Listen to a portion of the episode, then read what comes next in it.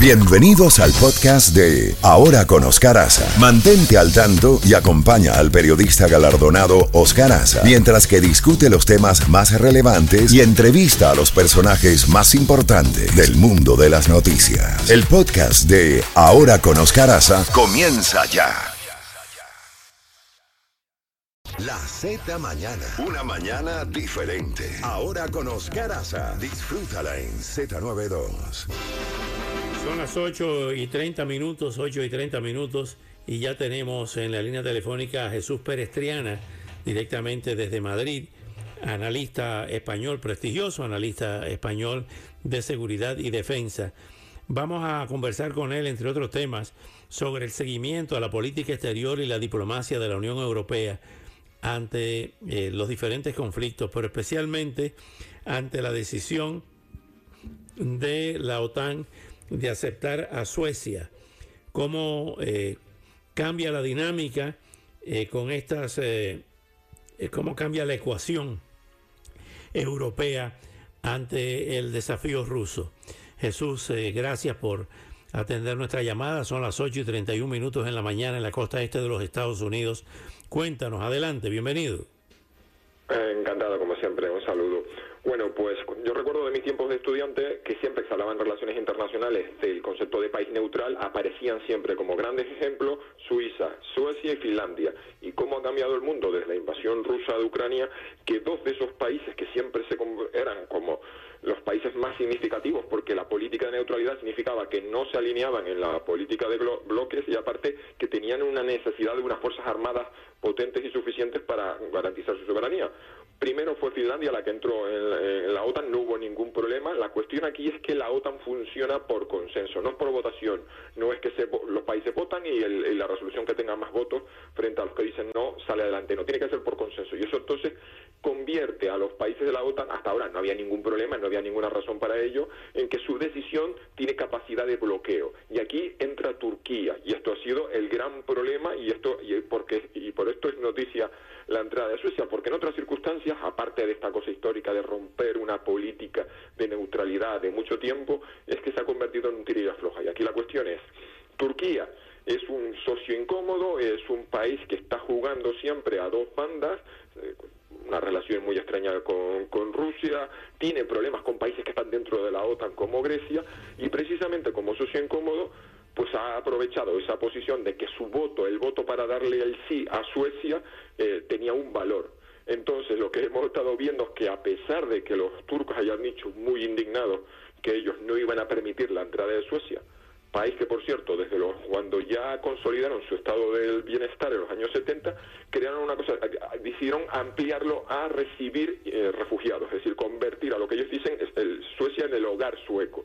Y esa política de recepción de refugiados de ser un refugio convirtió al país pues en la retaguardia de muchos eh, grupos opositores, en este caso, por ejemplo, opositores turcos y en eh, especialmente de la minoría eh, kurda. Entonces, Turquía ha dicho, y muy indignada, que no iban a permitir que entrase en la OTAN un país que ha sido refugio de lo que ellos llaman terroristas.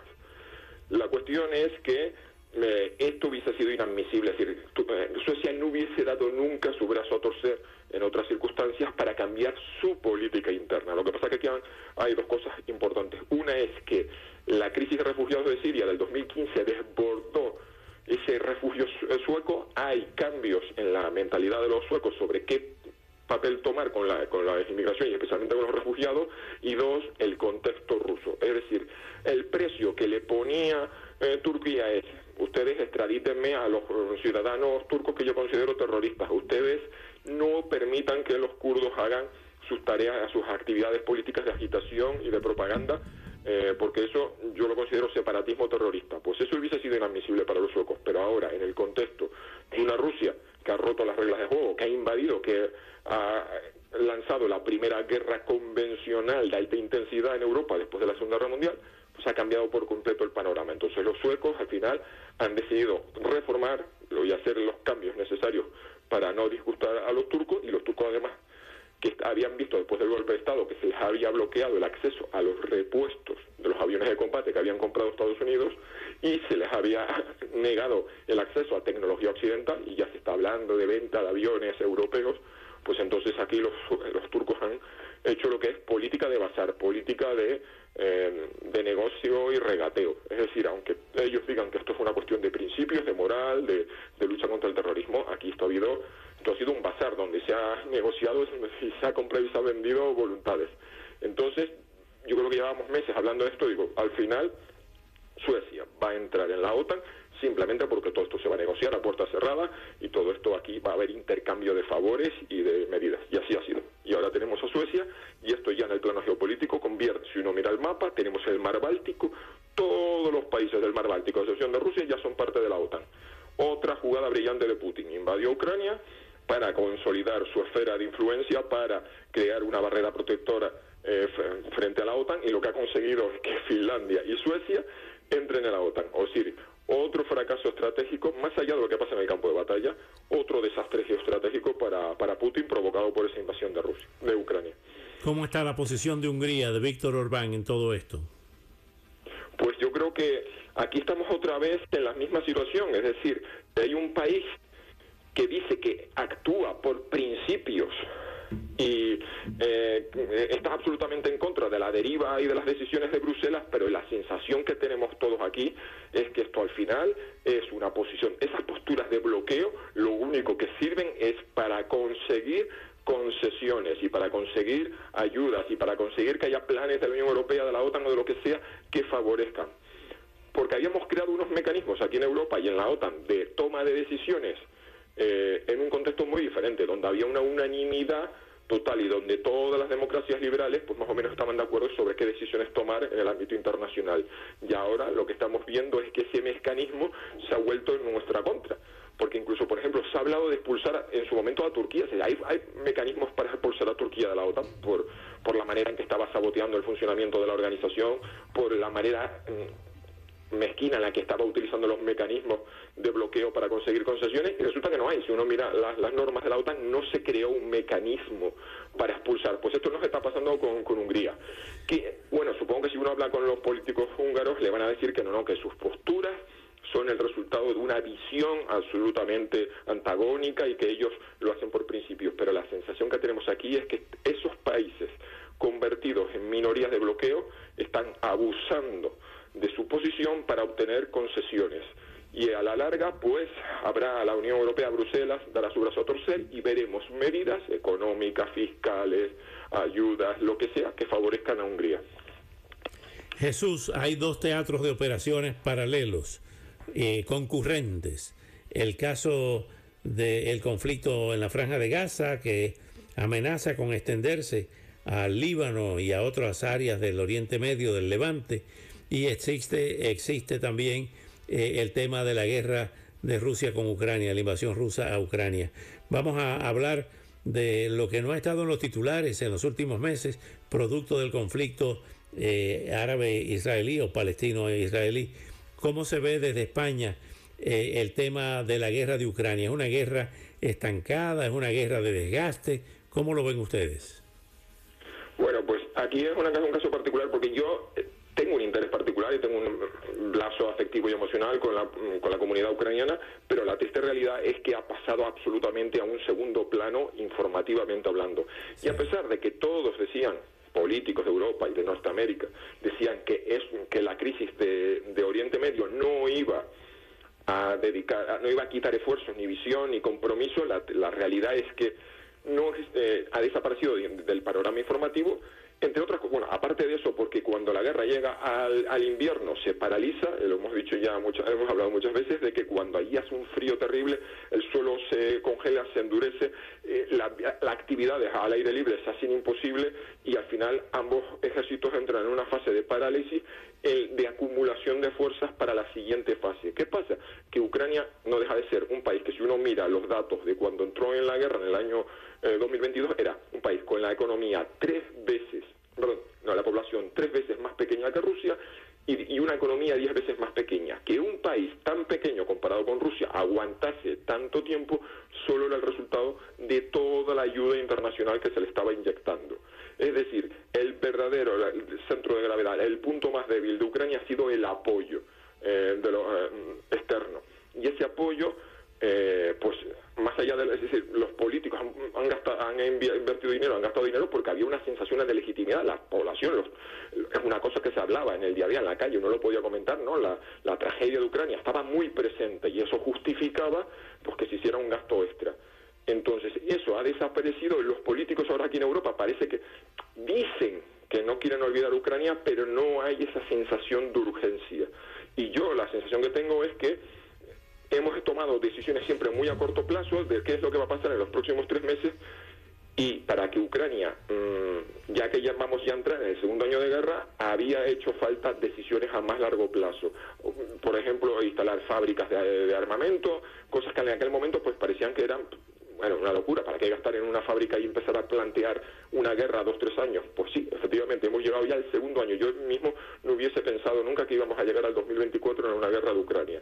Entonces tenemos un, un riesgo, hay un riesgo terrible de que esa ayuda que fue necesaria para, eh, para mantener, para sostener el esfuerzo ucraniano, eh, llega a un punto en el que alguien se rompa el consenso y alguien diga, mira, bueno, vamos a obligar a los ucranianos a firmar una paz dolorosa y vamos a poder pasar página porque tenemos demasiados frentes abiertos en Oriente Medio, eh, la cuestión de Taiwán a la vuelta a la esquina y es preferible ir cerrando capítulos abiertos para no tener tantas crisis abiertas. Y la cuestión es si esa, si este, esa imposición, esa paz dolorosa que se le quiere, que alguno ya plantea ucranianos, no es más que retrasar el conflicto hacia una tercera fase, porque recordemos que se cerró en falso en el año 2014, 2015 los acuerdos de Minsk y siete años después de los acuerdos de Minsk de, 2015 hemos tenido una guerra. Entonces, la cuestión es, ¿estamos los europeos y también Estados Unidos y los países aliados que son como Australia y Canadá dispuestos a hacer sacrificios ahora para ganar, para permitirle a Ucrania ganar una paz que nos permita los años venideros o vamos a cerrarlo en falso con una visión muy a corto plazo de, bueno, vamos a darle a Putin parte de lo que quiere para pasar página, para que se fluya de nuevo el gas, para que eh, haya paz en Europa, pero sabiendo que eso no va a que las ambiciones rusas no van a ser contenidas y que además en el resto del mundo van a tomarnos la medida, van a decir, los europeos son débiles, cuando se les presiona, vemos que en el largo plazo ceden y no son capaces de sostener es una postura fuerte. Y ese es el gran temor. Las lecciones que puedan sacar los malos, es decir, Irán, Corea del Norte, China, de la debilidad europea del presente. Finalmente, Jesús, ¿cómo ven ustedes el conflicto en la franja de Gaza? ¿Cuál es el futuro eh, inmediato, inmediato de la franja de Gaza? ¿Cómo va a ser reconstruida? ¿Quién va a financiar esa reconstrucción? ¿Cómo va a ser gobernada? ¿Qué va a hacer Israel con eh, las tropas con, eh, para evitar nuevos ataques de los terroristas de Gaza? Pues bueno, eso es, es una situación bastante compleja porque, a ver, aquí en Europa hay una visión muy moralista de debería em, imponerse el Estado, lo hemos visto, la de, se está avanzando hacia que se tome una postura común europea, de debería haber una solución de dos Estados.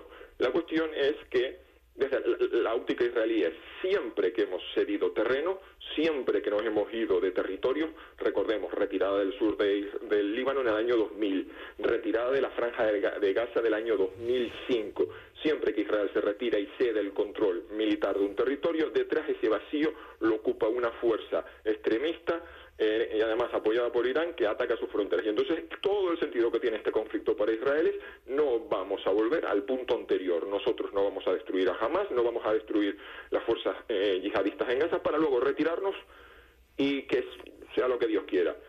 La cuestión es quién va a ocupar ese, ese vacío que viene detrás.